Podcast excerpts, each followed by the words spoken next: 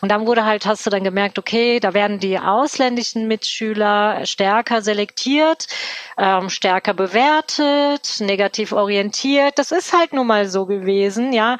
Ich bin auch aus der Zeit, wo ähm, wo ich oft Türken rausgelesen habe, ja, wo es, das kann man sich heute gar nicht mehr vorstellen, ja, wo dann an den Wänden immer wieder äh, gekritzelt wurde, Türken raus, Ausländer raus und so weiter und so fort. Und ähm, ich war nun mal auch mit ausländerfeindlichen Kommentaren und äh, Situationen äh, bin ich begegnet und ähm, ja, es ist äh,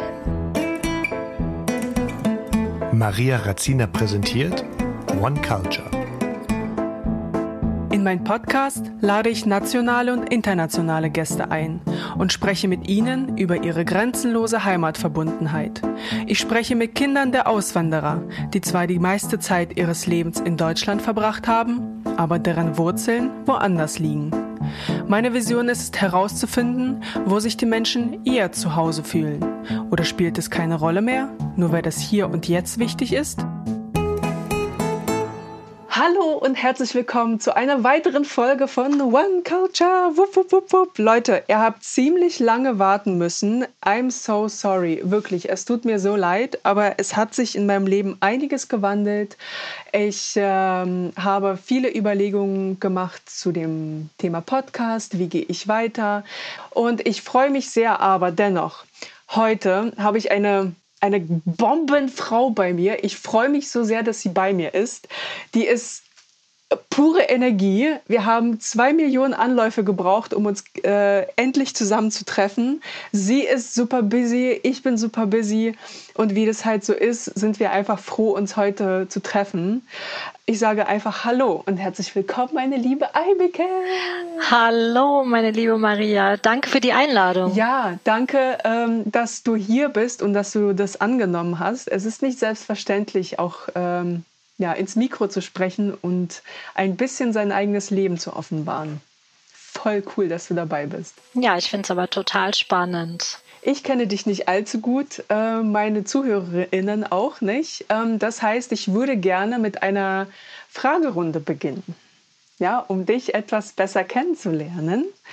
Und ähm, ich fange mal an mit der Frage, enge Freunde beschreiben mich als. Oh Gott, ich würde sagen, enge Freunde beschreiben mich als verrückt, lustig, extrovertiert, wobei ich das nicht so denke, und, und aktiv vor allem. Mhm. ja. Und äh, was meinst du, wie würden dich denn Fremde beschreiben? Also Fremde beschreiben mich. Also ich habe schon des Öfteren gehört, dass ich ähm, wirklich sehr ähm, offen wirke, sehr freundlich, das ist halt so diese ähm, Fremdwahrnehmung und dennoch sehr ähm, ambitioniert und ähm, genau extrovertiert, würde ich auch sagen. So werde ich sehr oft wahrgenommen, sowohl von engen Freunden als auch von Fremden. Mhm.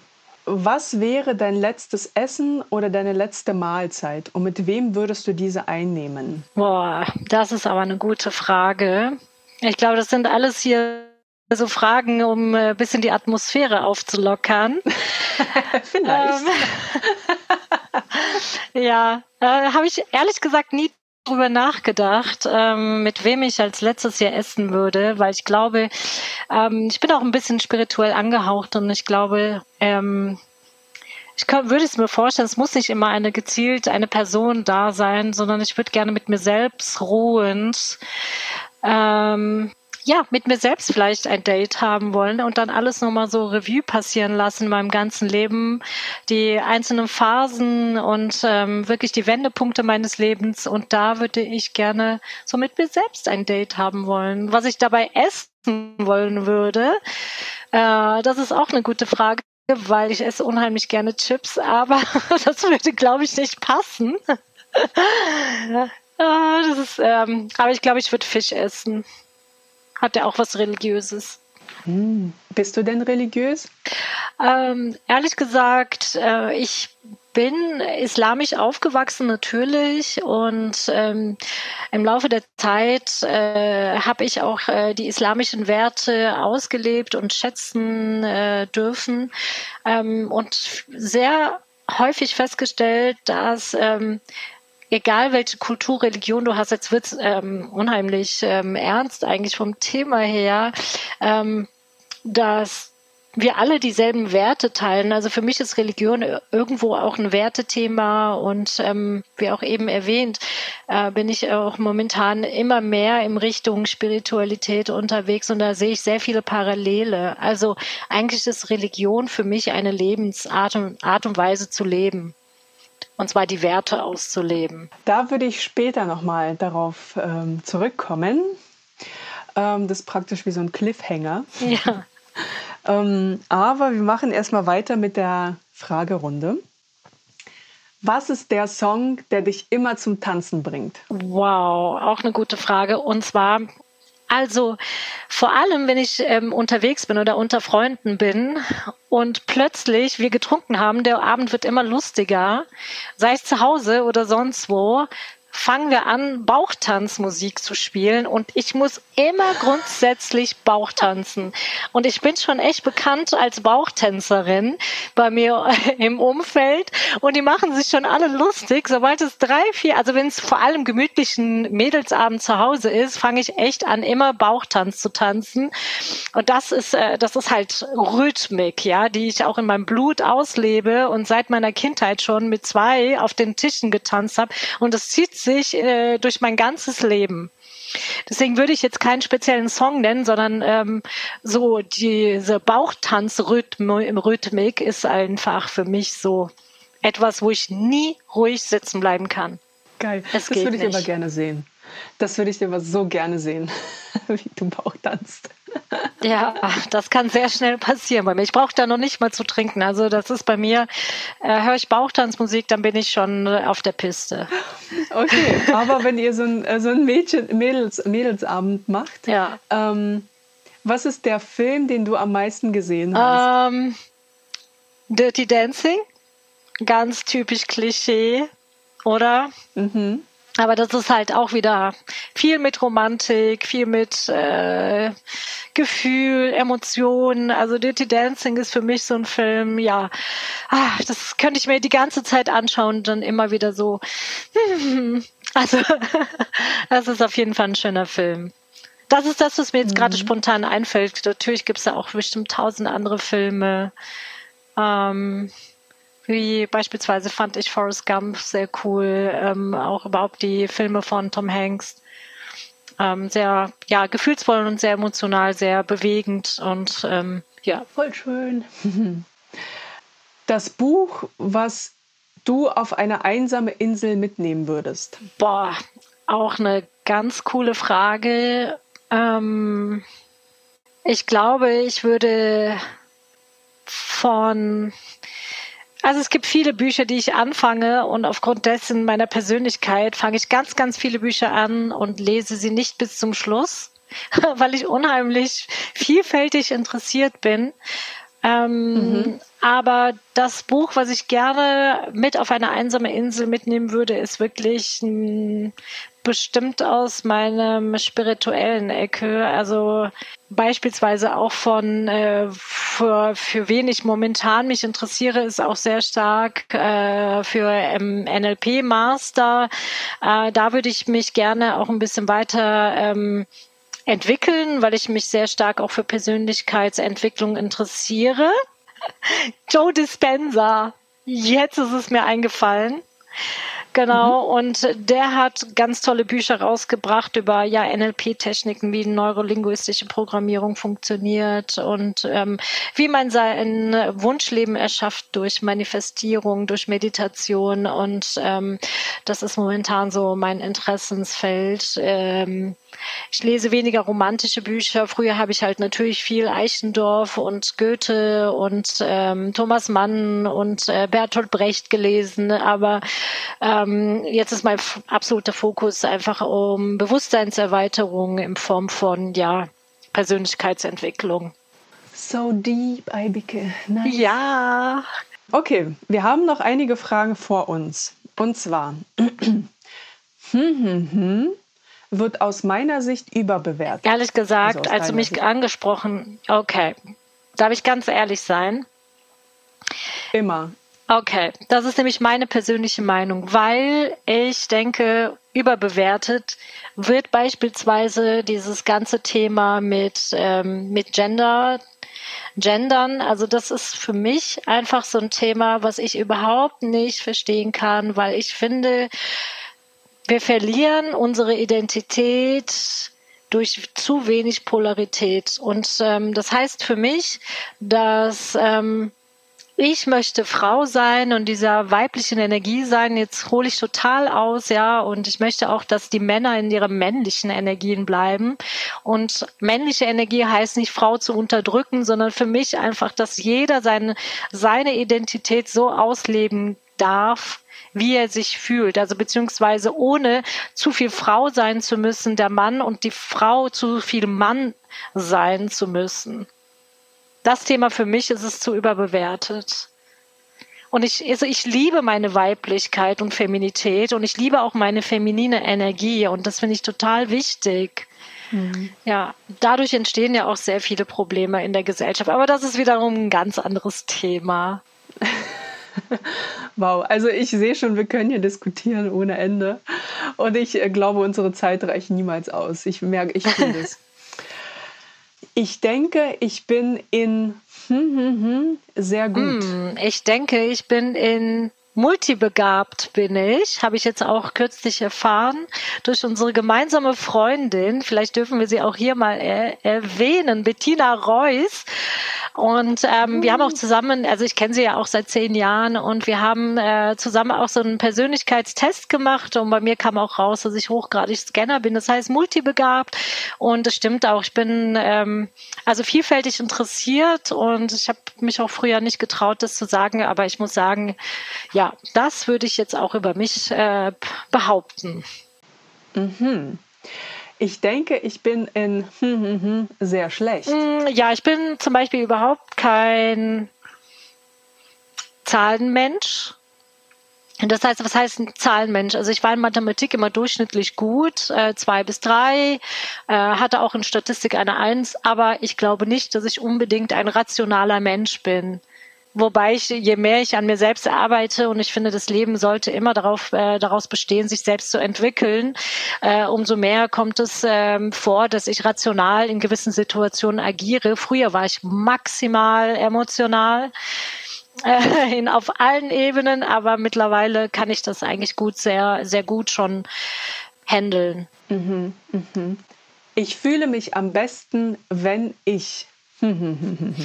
Genau, wenn ich ich selbst sein darf, ohne mich eingrenzen zu müssen in jeglichen Situationen.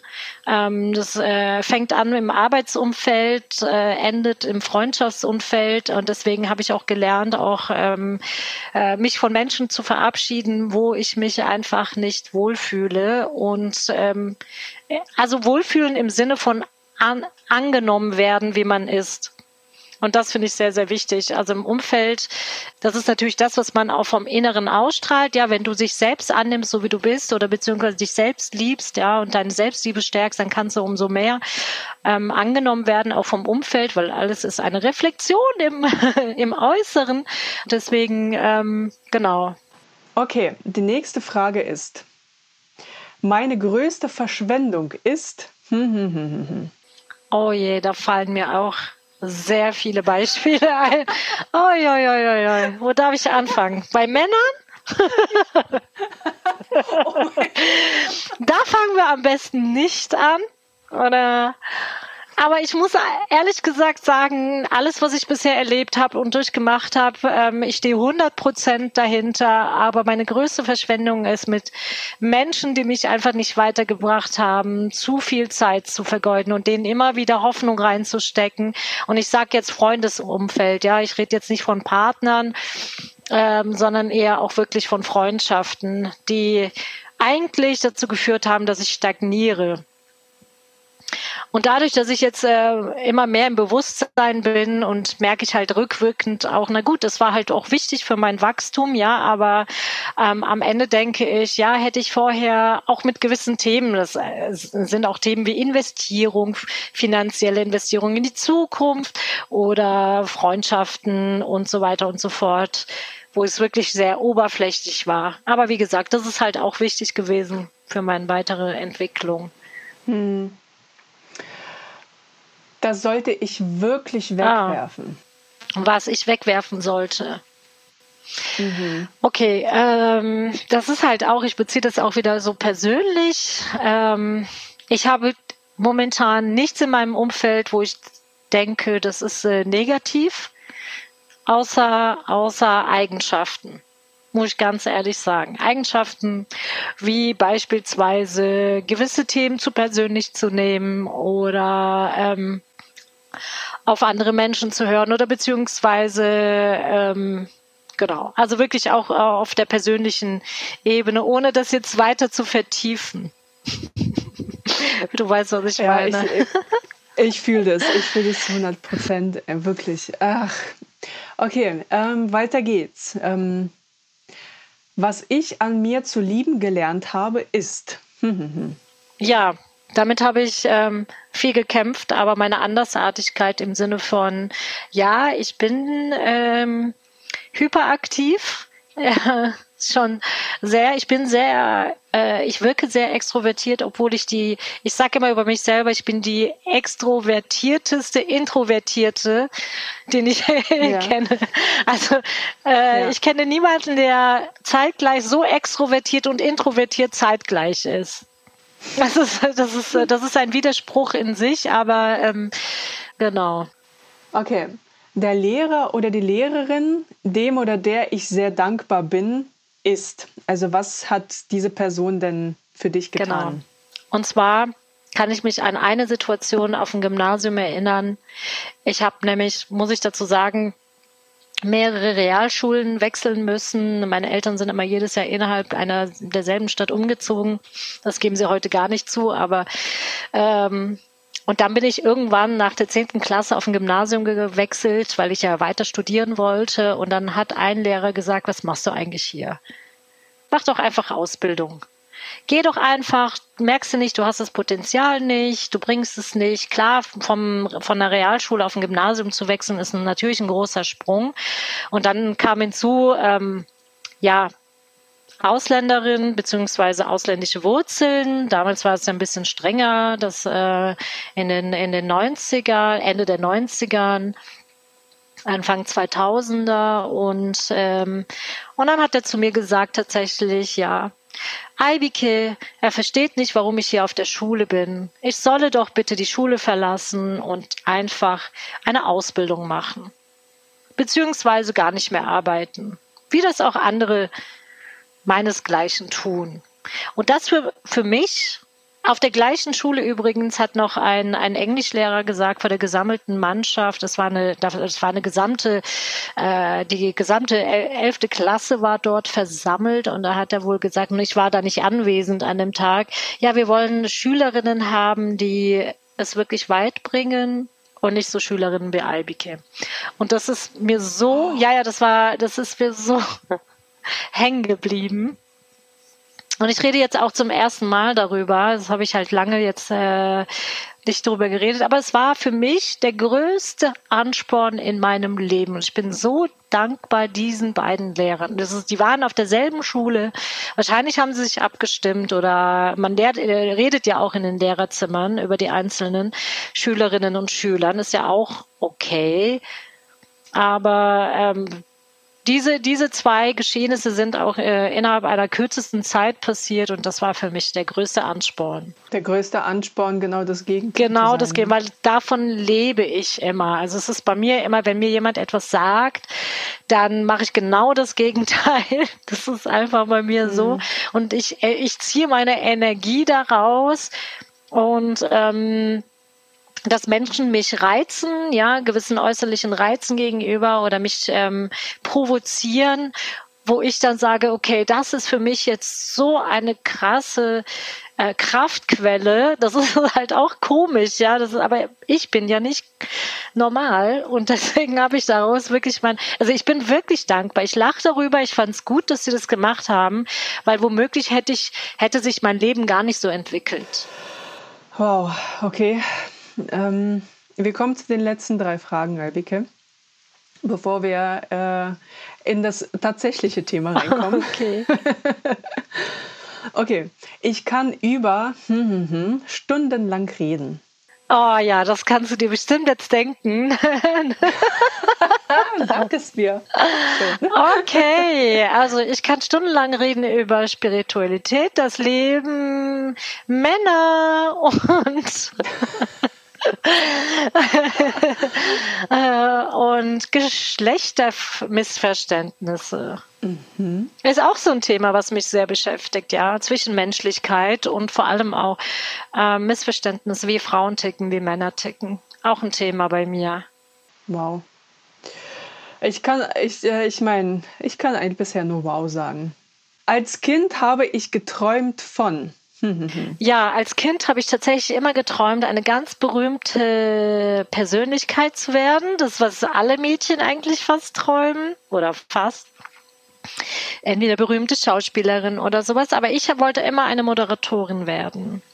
Bist du das? Tatsächlich habe ich auch beim Fernsehen gearbeitet, mehrere Jahre und bis dann irgendwie Glaubenssätze sich eingeschlichen haben und ich mir eingeredet habe, schaffst du doch eh nicht, sind doch so viele andere Leute und so weiter. Und dann habe ich ähm, ähm, zeitgleich mit dem Ende meines Studiums äh, meinen Traum oder meinen damaligen Beruf sogar eingestellt und bin in die Wirtschaft gegangen. Okay.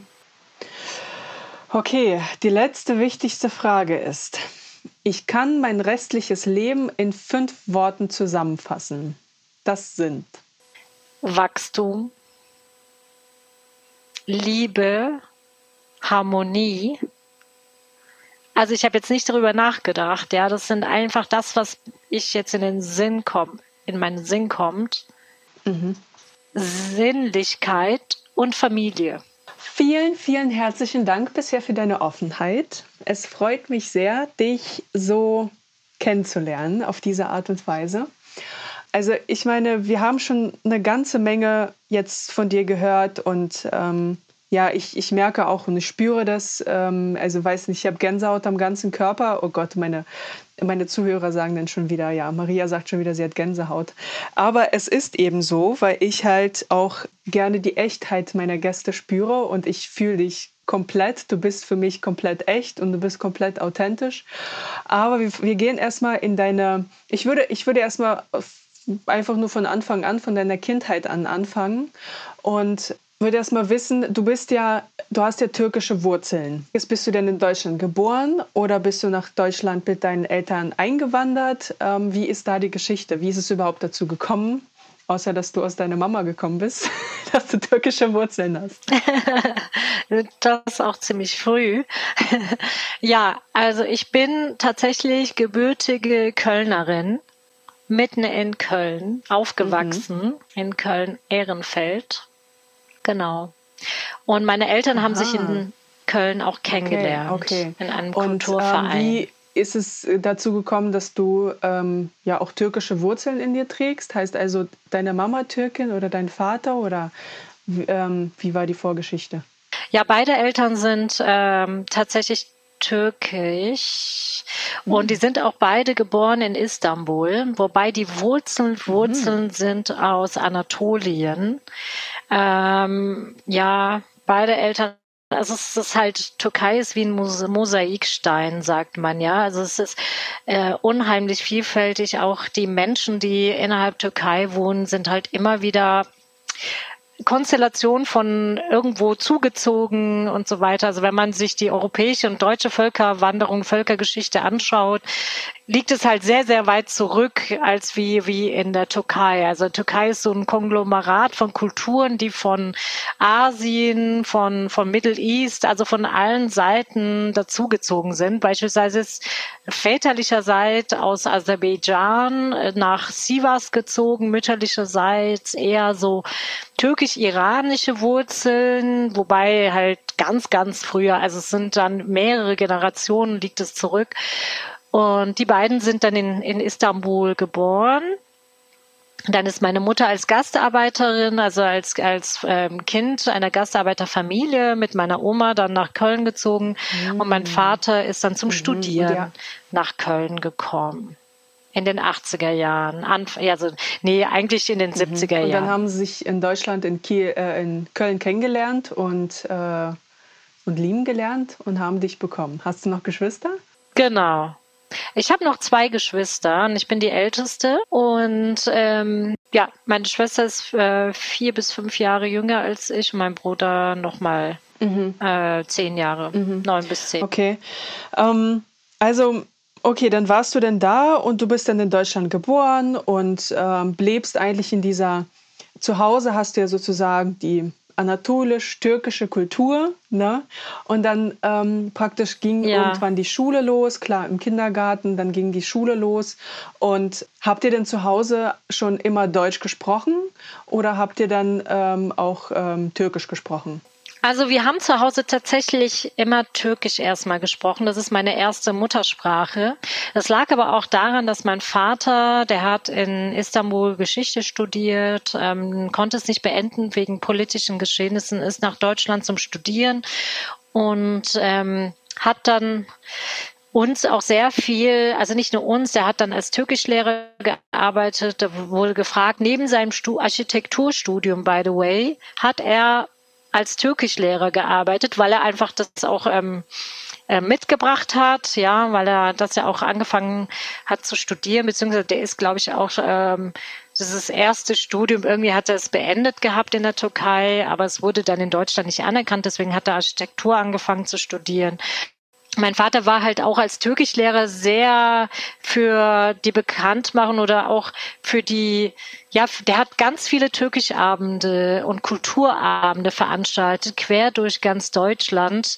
Hat, ähm, da waren auch unheimlich große, also muss dir das so vorstellen, immer ganz große ähm, Sporthallen angemietet mit mit so einem riesen Abendprogramm.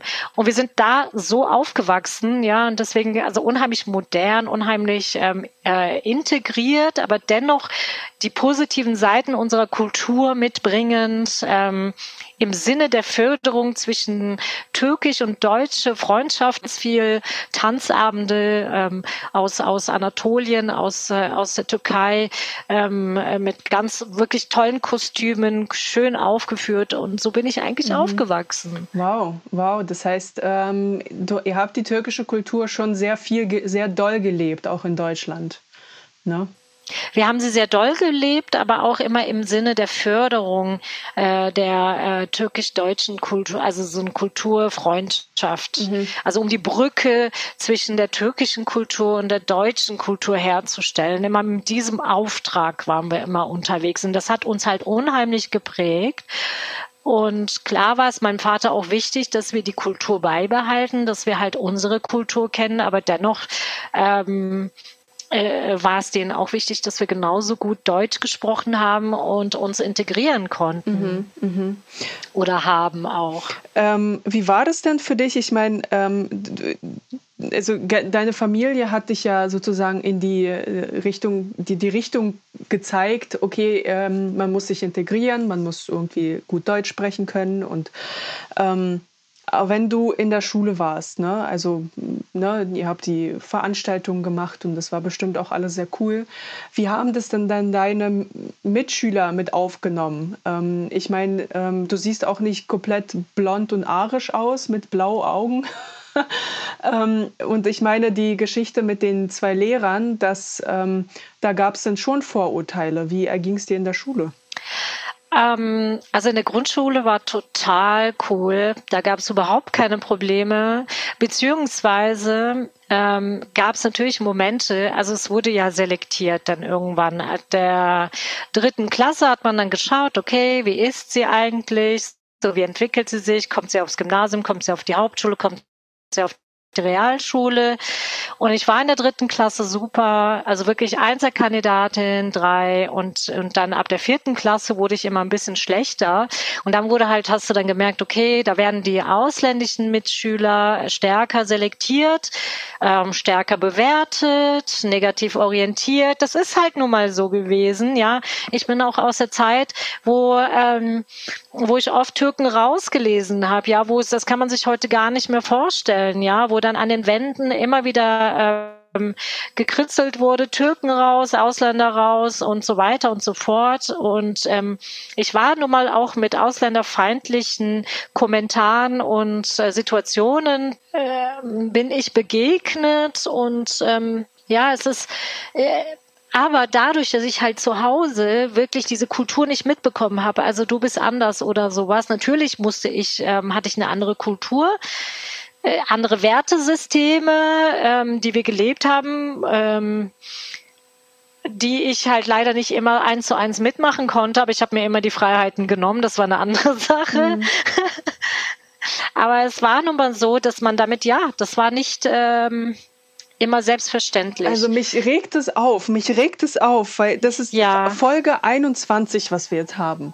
Ja, das einfach hm. in jeder Folge heißt, ich bin in Deutschland geboren, ich bin aus Köln und dann werde ich wie ein Ausländer behandelt. Nur weil man eine zweite Fremdsprache spricht, eine zweite Sprache spricht? Also ich meine, ich gehe davon aus, also so wie, wie ich das verstehe, tut mir leid, dass ich mich aufrege, das ist nichts gegen dich, ich, generell, ja. ne, dass man, man hat schon, man spricht doch Deutsch. Man ist ja groß geworden. Man hat zu Hause vielleicht eine andere Kultur als die deutsche. Warum, warum wird man als Ausländer betitelt? Man ist doch nicht Ausländer, man hat ausländische Wurzeln. Okay. Ja, aber ich glaube, das war auch damals so die politische Situation, ja, mit unter Helmut Kohl, der ja auch da ganz klar äh, Statement äh, gezeigt hat. Also ich konnte das so halbwissend, habe ich das immer mitverfolgen können im Fernsehen, ähm, dass dann äh, die, die vor allem die Gastarbeiter, die reingeholt wurden, dann auch gebeten wurden, wieder Deutschland zu verlassen. Wir haben ja beim Wiederaufbau äh, mitgeholfen. Ne? Die ersten türkischen Gastarbeiter. Wir haben ja kürzlich, was heißt kürzlich, das ist jetzt auch schon wieder ein paar Jahre her, 50-jähriges Jubiläum gefeiert. Das ist ja, wann war, wann war das? Das war 2014, glaube ich. Gut, das ist jetzt echt ein paar Jahre wieder her. Jetzt bald feiern wir das 60-jährige. Und wir haben beim Wiederaufbau mitgeholfen, aber dann war dann die Tendenz wieder und die ähm, Aufforderung, dass die Türken wieder halt, äh, beziehungsweise auch, ich weiß nicht, Italiener, Griechen, ähm, Deutschland zu verlassen also mit der Intention sind ja auch die ersten Türken dann nach Deutschland eingereist damals als Gastarbeiter und deswegen, ja, du hast halt diese Stimmung, äh, hat sich natürlich durchgezogen, ja, und ähm, da wurde es halt auch aktiv verhindert, dass ähm, ich kann mich ganz klar erinnern und das, äh, ich, meine, ich stehe dazu und es ist halt ein Teil, ich kenne es halt nicht anders, ja. Laufe der Karriere, im Laufe des Lebens, dass man diese Glaubenssätze dann entwickelt, ich bin als Türkin nicht gut genug. Ähm, ja, es ist halt jetzt so, dass das durfte ich jetzt vor kurzem erst auflösen. Wobei ich ja, ja schon eine der Türkinnen bin, die sehr selbstreflektiert und selbstbewusst äh, auftreten. Mhm. Äh, aber im, im, im Businessleben ist es dann doch nicht immer so gewesen, dass ich da so mit einer gewissen Selbstverständlichkeit, wohingegen andere in meinem Alter, sogar viel jüngere, die dann da reinkommen und so eine Selbstverständlichkeit an den Tag legen, wo ich manchmal sogar schlucken muss bis heute manchmal nicht, ja. Das ist für mich selbstverständlich ist, gewisse Sachen. Okay. Ähm, da würde ich später noch mal kurz darauf eingehen. Ähm, aber was, ich, was, ähm, was mich noch interessiert, in deinem Elternhaushalt hast du von gewissen Werten gesprochen, die dir mitgegeben wurden und die du vielleicht nicht ganz so verfolgt hast. Welche Werte waren das? Ähm, erstmal Menschlichkeitswerte, ne, die halt auch äh, sowohl für den Christentum als auch im Islam auch als auch über jegliche andere Religion hinweggehen, ja.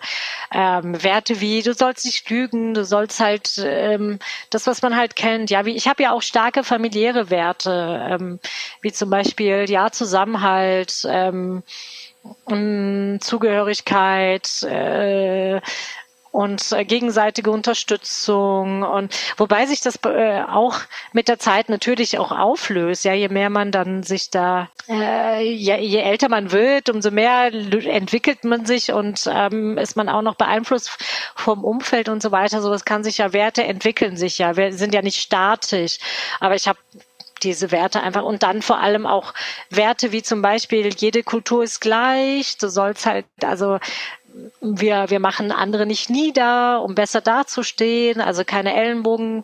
Das, das kannte ich von meinen Eltern gar nicht, ja. Die waren alles andere, immer, immer unterstützend, immer manchmal zu viel. Also wenn ich heute rückblickend anschaue, denke ich so, äh, dass meine Eltern ähm, zu viel geholfen haben, zu gut waren, zu, also auch ähm, ja Okay, ja.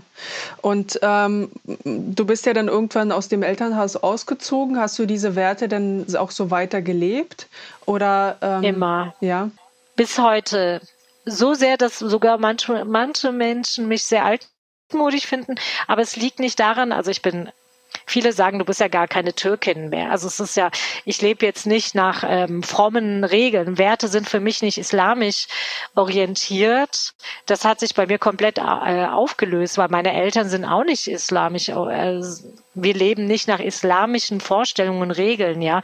Das haben wir in den Anfangsjahren gemacht, aber auch das hat sich innerhalb meiner Familie gewandelt. Die Werte haben sich auch bei uns weiterentwickelt auch innerhalb der Familie. Das heißt, ähm, äh, angefangen von den typisch, typischen oder typisch geglaubten äh, äußerlichen Werte wie zum Beispiel Alkohol konsumieren oder äh, feiern gehen und sowas hat sich ja komplett aufgelöst. Ja, es ist meine Eltern und ähm, auch bei uns in der Familie sind wir sehr, sehr, sehr liberal was unsere Lebensweisen anbetrifft.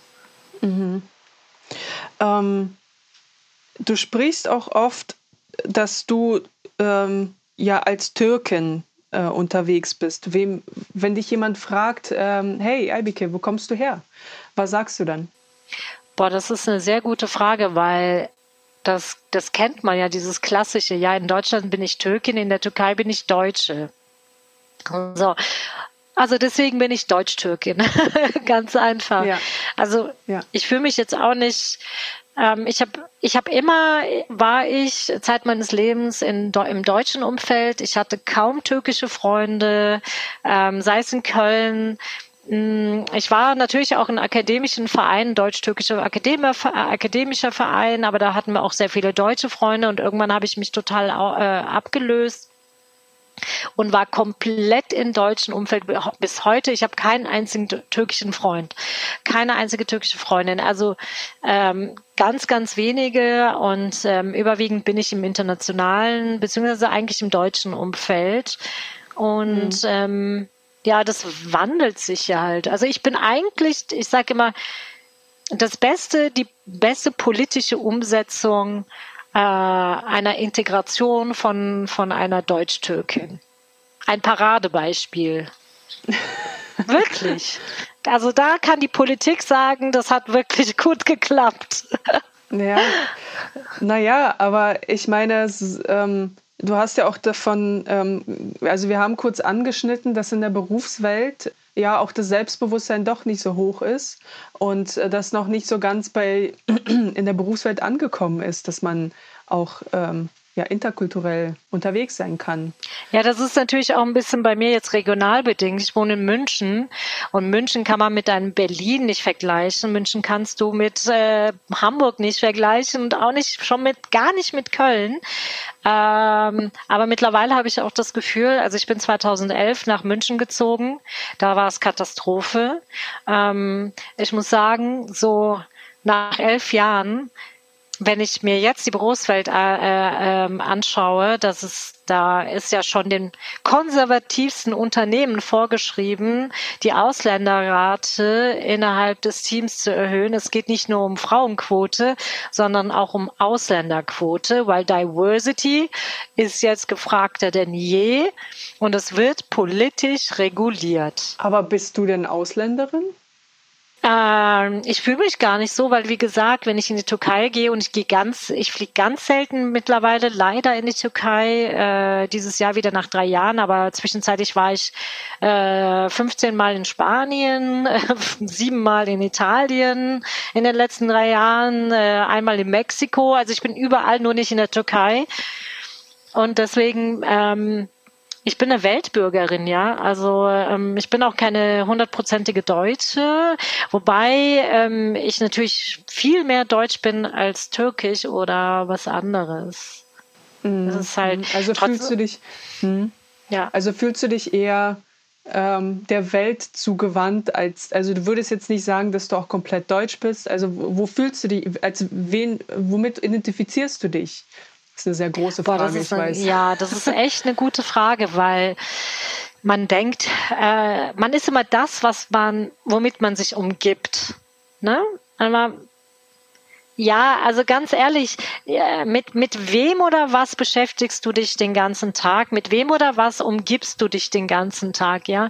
Und ich muss sagen, ja, ich habe 90 Prozent, 95 Prozent nur deutsche Freunde. Ich bin, ähm, arbeite für ein deutsches Unternehmen, also die auch deutsche Werte ausleben. Und ähm, ich habe wirklich überwiegend deutsche Freunde und das, das bin ich dann, ja. Also das mhm. ist, das bin ich. Und ähm, privat habe ich ja erzählt, beschäftige ich mich viel mit Spiritualität seit den letzten zwei Jahren, mhm. ähm, aufgrund von einer persönlichen Entwicklung, Geschehnis und äh, mhm. Und das ist, da bin ich halt auch, also ich bin auch sehr viel mit schwedischen Schweden zusammen. Mhm. Also ich habe sehr viele schwedische Freunde mhm. oder ähm, internationale Freunde, andere europäische Freunde und ähm, ich bin einfach Europäerin. Ich bin Europäerin. Das Wiener Erkenntnis hört sich das an. Was? Das war jetzt so eine Hinleitung, was dann erschl äh, erschließen lässt. Ja, weil ich ja auch unheimlich gerne in Spanien bin. Ich bin unheimlich, jetzt war ich in Portugal für einen Tag. Gut, es war jetzt trotzdem, ich mag die Kultur sehr. Ich kann Spanisch ein bisschen, dann Italienisch liebe ich über alles. Wir sind immer am Gardasee, irgendwo in Mailand oder sonst wo. Also von München aus kommt man halt auch geografisch sehr schnell irgendwo hin. Und deswegen ähm, fühle ich mich einfach europäisch und ich würde noch nicht mal sagen deutsch-türkisch, sondern eher auch mit mittlerweile. Das hat sich halt gewandelt. Genauso wie Werte. Also gerade heutzutage, je schneller die ähm, technologischen Entwicklungen ähm, voranschreiten, umso schneller entwickeln sich Menschen. Es geschehen so viele Sachen und ich habe das Gefühl, ähm, momentan bin ich auf einer Ebene, wo ich mich europäisch fühle. Mhm. Mhm. Wobei sich ja auch wieder das wieder wandelt, ja, im Kontext der politischen Geschehnisse, im Kontext der zeitgenössischen Geschehnisse wandelt sich das ja auch. Mhm. Ich würde mich nicht wundern, wenn ich sage, ich fühle mich wie ein Weltallmensch oder so. ja, stimmt. Aber hattest du schon mal also das Problem der Identitätsfindung oder wusstest du schon immer ganz klar, wer oder was du bist? Mm, ehrlich gesagt, Identitätsfindung hatte ich natürlich immer in den Teenie-Jahren, Teenager-Jahren, wenn es dann darum ging, okay, die darf das und das durfte ich nicht. Da bin ich schon ein bisschen konservativ erzogen worden. Klar, ähm, bei uns werden ähm, Mädchen, sage ich jetzt mal, junge angehende Mädchen, Frauen äh, mehr gehütet und äh, auf die wird mal mehr aufgepasst, damit sie halt keine falschen Entscheidungen trifft und ähm, in, in Anführungsstrichen und ähm, auf die passt man mehr auf und so weiter, damit sie nicht beeinflusst werden. So ist die Kultur und ich finde es schön, ich finde diese Werte toll. Mhm. Ähm, ich würde heute meine Kinder anders erziehen, ehrlich gesagt, weil ich sehe das aus einem spirituellen Blickwinkel und das ist wieder ganz anders. Mhm. Aber für den Zeitraum war es ganz gut. Und da hatte ich natürlich schon ein bisschen, okay, also hallo, ich lebe in Deutschland und darf jetzt nicht leben wie eine Deutsche oder so. Da gab es natürlich auch mal ähm, Situationen, die ich nicht ganz so nachvollziehen konnte. Hm. Magst du eine Aber im Endeffekt, Teil, eine Situation? Ich, ja, das sind halt auch lustige Situationen teilweise. Bei mir ist alles immer mit lustig. Also es ist halt bei mir ist alles immer lustig. Äh, es waren halt auch äh, sehr lustige Situationen, wie, keine Ahnung, ähm, ich kann mich an ein Erlebnis erinnern, beispielsweise als Kind. Äh, was heißt als Kind? Da war ich 14, 15, da hat die Lehrerin an einem, kann ich meine, ich bin durch und durch Kölnerin, ja, ich feiere gerne Weiberfastnacht und Fasching und ähm, am Altweiberfastnacht ähm, haben wir das dann so gemacht, dass wir wir haben uns immer donnerstags äh, am Altermarkt getroffen. Das war halt wieder typisch. Donnerstag, äh, Weiberfastnacht und die Ibi schwänzt die Schule äh, geht zum Altermarkt in Köln mit ihrer Freundin, mit ihrer besten Natalie. Und was wurde gemacht? Es wurde kräftig geschunkelt, ein Bierchen getrunken. Und dann hat meine Lehrerin damals, gab es noch Anrufbeantworter, zu Hause angerufen, Frau Gökus, klar, raten Sie mal, was passiert ist. Ihre Tochter hat die Schule geschwänzt und ähm, raten Sie mal, wo sie jetzt steckt. Natürlich am Weiberfastnacht, äh, mitten am Altermarkt. Dann macht meine Mutter zufällig, das war wirklich ein Wahnsinnserlebnis. Sie macht das Fernsehen auf, WDR, WDR hat damals live übertragen und da hat sie mich und meine Freundin live im Fernsehen gesehen, wo wir am Schunkeln waren. da kannst du dir vorstellen, es gab keine Handys. Meine Mutter hat sich nur gedacht, na Fräulein, komm du erst mal nach Hause. Geil. Das ist ja wie im Film. Das ist echt witzig. Also sowas ist mir ständig passiert. Ja. Oh, wow. Ähm, ja, also Albike, ich kann mit dir äh, hier weitere tausend Stunden reden. Ich merke, wir haben wirklich, wie ich am Anfang gesagt habe, so viel gemeinsam und du bist so eine interessante Frau und ähm, so viel zu erzählen. Äh, wenn du in die Türkei fährst, ne, nach Istanbul, also sozusagen die Heimat deiner Eltern, ähm, wie fühlst du dich da? Also wie, ähm, welche Gefühle gehen da durch dich durch? Äh, mittlerweile, ähm, ich fühle mich trotzdem zu Hause. Oh. Also mhm. es ist halt zu Hause nicht im Sinne von, okay, da wohne ich, da komme ich her, aber das ist meine Kultur. Ich bin nun mal durch und durch auch mit der türkischen Kultur aufgewachsen. Ich kann mich mit der türkischen Kultur zu 100 Prozent identifizieren. Ich merke das immer mehr, wenn ich in, in, bei deutschen Familien zu essen bin, auch heute noch. Bestes Beispiel, wirklich. Nein, wirklich. Das ist einfach, das ist wirklich so. Und das ist jetzt nicht negativ oder so. Das ist einfach, du merkst, dass sie anders aufgewachsen sind. Und ich bin nun mal nicht so aufgewachsen. Muss ich ganz ehrlich, also ich bin in einem türkischen Umfeld, in einer türkischen Kultur aufgewachsen mit ganz vielen deutschen Freunden. Es ist ein schmaler Grad. Und ich kann nicht sagen, ich gehöre 100 Prozent auf die eine Seite, 100 Prozent auf die andere Seite. Ich bin die Mitte. Punkt. Ich bin die Brücke. Und ähm, und das ist toll und das fühlt sich auch gut an und das fühlt sich für mich stimmig an. Und ähm, warum soll ich mich für eine Seite entscheiden, wenn ich doch beide Seiten ausleben kann? Mhm. Und zwar zu 100 Prozent beide Seiten. Mhm. Wow, also einfach nur, Eibeke, du bist da voll bei dir. Aber guck mal, es gibt so viele junge Frauen und Männer, die äh, wahrscheinlich noch nicht an dem Punkt sind wie du. Hättest du vielleicht einen Rat für die, für die Menschen, die halt halt noch nicht halt sagen, ich bin 50-50, ne? Oder ich lebe, ich kann jetzt beides ausleben. Also die dann irgendwie auch sich unsicher fühlen oder sich nicht verstanden fühlen. Was würdest du denen für einen Rat geben? Ich habe ungefähr Ende meiner 20er Jahren habe ich dann entwickelt, dass ich ähm, habe ich dann eigentlich relativ schnell erkannt, okay, ich muss mich für keine Seite entscheiden, weil ich lebe wie eine Deutsche. Es ist einfach so, ich lebe wie eine Deutsche, aber genieße die Vorzüge meiner türkischen Kultur. Und das heißt, ähm, irgendwann entwickelst du mit der Zeit das Selbstbewusstsein, dass du sagst, hey, ich bin beide Kulturen. Ich muss mich für keine Kultur entscheiden. Sowieso dieses Zeitgeist, der geht sowieso in diese Richtung. Das heißt, wir sind genderübergreifend denken wir. Wir denken Diversity, wir denken kulturübergreifend. Es gibt keinen dick-dünn Beschreibungen mehr, auch nicht in der Mode. Es gibt ja diese Body Positivity und also, und ich finde sowieso, dass wir jetzt so ein Grundverständnis entwickeln. Wir sind alle Menschen und äh, ganz egal, zu welcher Kultur wir gehören, woher wir kommen, nehmen wir einfach das Beste draus mit und machen unsere eigene Kultur daraus. Ich bin auch voll dagegen, dass man sich für etwas entscheiden muss, wenn man doch einfach so in Frieden, Harmonie leben kann. Hm.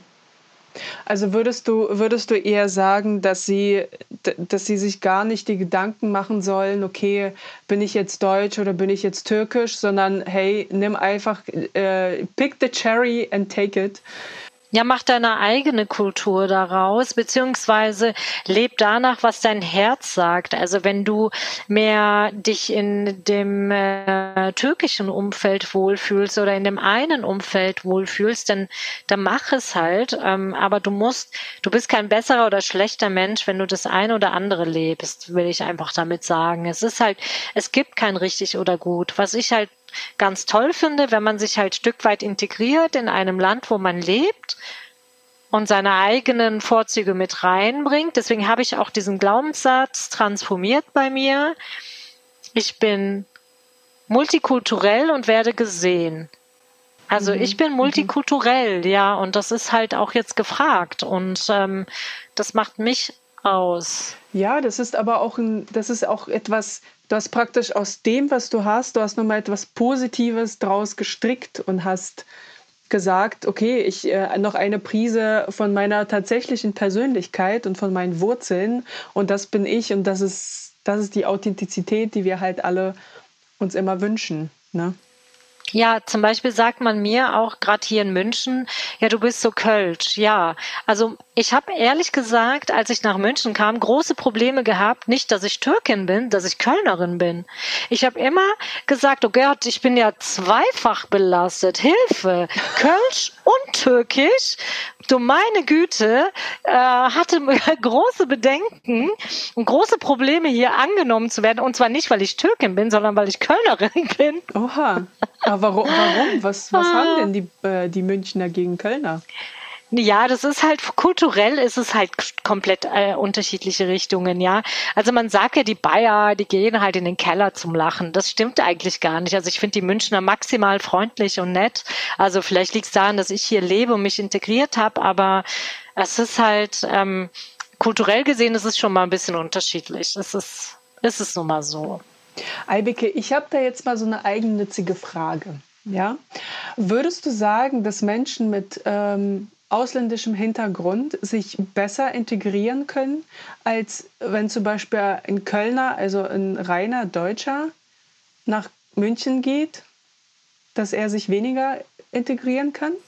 Boah, das ist eine gute Frage. Ich meine, aufgrund, aufgrund unserer Tatsache, dass wir hier ähm, dass ich lernen musste mit der Zeit, mich zu integrieren. Also ich musste lernen, flexibel zu sein. Ich musste lernen, mich anzupassen. Ich musste lernen, okay, man wurde mir immer wieder widerspiegelt in meiner Kindheit, im Laufe meiner Schulzeit, du bist in einem fremden Land und du musst dich anpassen. Es gab ja immer jahrelang große Diskussionen darüber. Die gibt's ja heute nicht mehr.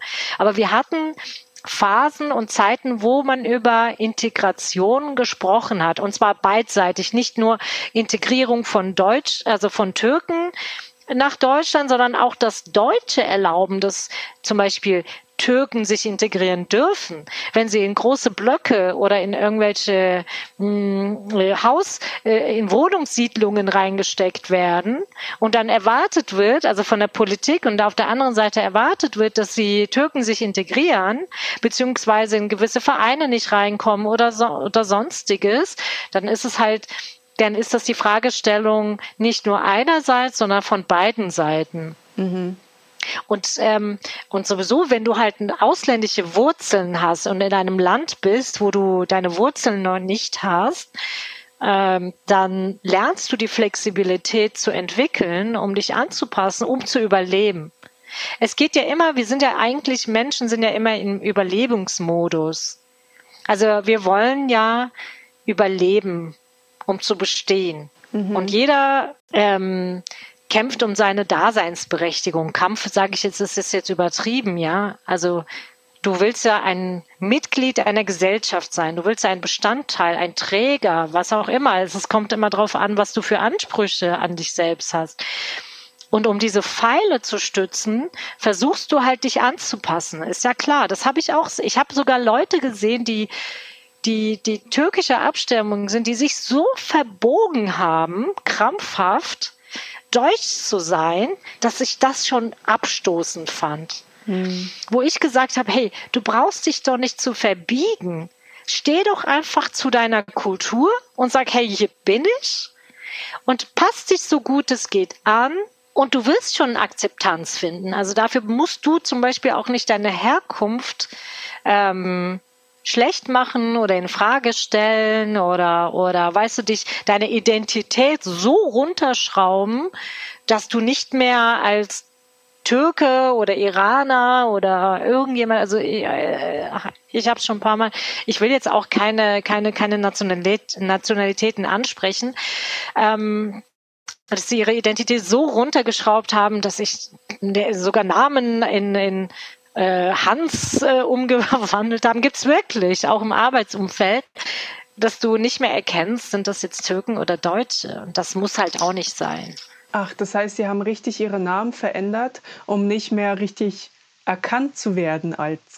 Richtig. Wow. Richtig. Nein, also nicht bei Türken. Ich habe das bei anderen Nationalitäten gesehen. Mhm. Bei T Türken ehrlich gesagt noch nicht. Nicht, dass mhm. ich wüsste. Mhm. Genau, aber ähm, das muss halt auch nicht sein. Aber gut, die haben wiederum andere politische Interessen, die sie verfolgen. Wer weiß, was sie erlebt haben. Aber mhm. genau, ist interessant. Ja, wow. Ähm, Albike, wir kommen auch langsam zum Schluss. Wir gehen zusammen in eine Bar. Ja. Und dort sagt der Kellner, ey Mädels, ihr dürft euch alles wünschen. Alles, was ihr wollt, ich mache euch jeden Cocktail. Und dann müsstest du dir jetzt einen Cocktail mixen lassen aus Werten aus der deutschen und aus der türkischen Kultur. Was würdest du da reinpacken? Okay, da gibt es immer wieder so Klischees, die man immer wieder sagt. Die deutsche Pünktlichkeit, Arbeitsmoral, Eifrigkeit, die deutschen Ingenieure und so weiter und so fort. Das alles würde ich mit reinpacken. Ähm, das ist alles gut, aber ich finde, es ist nicht mehr zeitgenössisch. Aber das kennt man von der Kindheit. Das kenne ich von meiner Vergangenheit, ja. Und ich finde, ähm, gerade jetzt die letzten zwei Jahre auch auf Grund bedingt von Corona und dem Ausbruch der Pandemie und, und das ganze, die ganzen Geschehnisse, die gefolgt sind, habe ich das Gefühl, dass wir uns von der Zeit her, die Zeit hat sich gewandelt. Wir haben einen Paradigmenwechsel. Menschen ticken anders, die Arbeitsweisen äh, arbeiten, äh, also dieses ganze Begrifflichkeit mit äh, Digital Normals und diese ganzen Weltenbummler, ja, die dann überall von überall arbeiten dürfen. Das ist ja alles nicht mehr da. Aber ich meine, ich denke schon ein bisschen im Voraus. Aber wenn ich das jetzt wieder so in diesem alten Klischee denken sage, okay, Pünktlichkeit, Arbeitsmoral, kombiniert mit lustiger, offener, äh, kommunikative südländische Art. Das würde so eine äh, perfekte Mischung ergeben. Uh, Aber alles andere würde jetzt den Rahmen sprengen. ich sag ja, wir können dir so lange reden hier mit dir. Und ähm, was, welchen Namen würdest du diesem Cocktail geben? Sehr interessante Frage.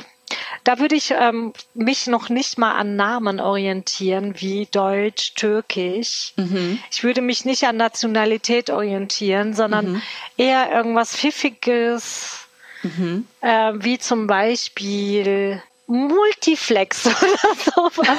Multi, Multi irgendwas mit Multi, was halt dazu steht, dass es halt so unterschiedliche Eigenschaften hat und ähm, Multicom, irgendwas Kommunikatives noch hat und ähm, also so eine Offenheit für Kulturen, Offenheit für, für das gemeinschaftliche Leben oder sowas. Also da würde ich mich jetzt nicht an, an Deutsch-Türkisch orientieren, sondern irgendwas in der Mitte. Ein wunderbares Wort zum Schluss. Eivike, du bist eine Energiegranate. Vielen, vielen, vielen Dank, dass du da warst und uns bereichert hast. Danke, danke, danke. Und dann sage ich mal an dieser Stelle çok teşekkür ederim. Hey, danke, dass du bis zum Schluss dran geblieben bist. Ähm, pass auf, ich habe eine dringende Bitte. Ich bin weiterhin auf der Suche nach neuen Gästen und wenn du jemanden kennst, der jemanden kennt, naja, du kennst das Spiel, dann melde dich bitte bei mir. Also entweder bei Instagram unter at oneculture bei Maria oder schreibe mir eine E-Mail an hello at oneculture bei Maria.com. Alles zusammengeschrieben. Ich würde mich ganz doll freuen, damit der Podcast weiterhin erhalten bleiben kann. Kennst du schon die letzte Folge? Dort beschreibt Walid seine Flucht aus dem Irak. Wir, wir haben, sie haben uns an eine Tankstelle gefahren und sie haben gesagt, hier gibt's Kamera, ihr solltet aussteigen. Und äh, tanken wir und kommen wir zu euch. Wir haben das geglaubt, weißt du? Und wenn man verzweifelt, ihr glaubt an alles. Und äh, ich habe zu Vater gesagt, hey Vater, ich nehme meinen Rucksack, ich lasse die nicht hier. Äh, Vater hat gesagt, Walid, ich habe Gutes gefunden. Ich lasse, wir lassen alles hier und äh, schauen wir mal. Und habe ich mir gesagt, ich nehme meinen Rucksack. Habe ich meinen Rucksack genommen und haben wir von weit geguckt. Sie sind so schnell gefahren wie noch nie. Und die haben unser Geld und Zelt und Rucksack von Vater genommen